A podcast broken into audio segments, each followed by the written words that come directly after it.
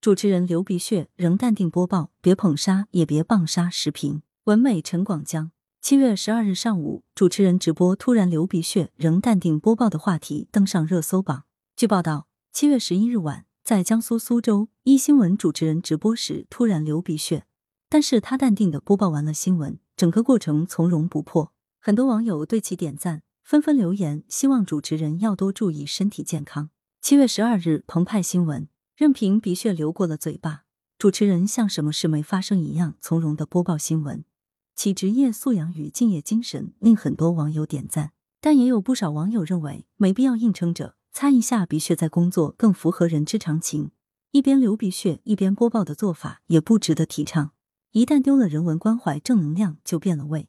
设想一下，假如这位主持人当时擦了鼻血再播报呢？有人可能会责怪其没有职业精神，造成了播出事故。可见，无论擦与不擦，都难免引发争议，而且正反两方观点截然相反，争执不下。无独有偶，去年九月，杭州新闻联播出现播出事故的话题，也曾登上热搜榜。据报道，因提词器失灵，现场又没有纸质版新闻稿，一男主播在播报一则时政类集稿时，当场哑声，拿起遥控一顿猛按，被指临场反应能力太差。面对类似突发情况，最佳处理方式是导播根据应急预案及时切换镜头，给主持人争取处理时间。以本次事件为例，一男一女两位主持人播报社会新闻，男主持人突发状况，导播应将镜头切给女搭档，或者切换其他画面，并按延时器。应急预案不完善，导播人员不给力，出了意外情况就拿主持人说事，这是不客观的，也是不公平的。在当时情况下。突然流鼻血的主持人已经陷入了左右两难、进退失据的窘境。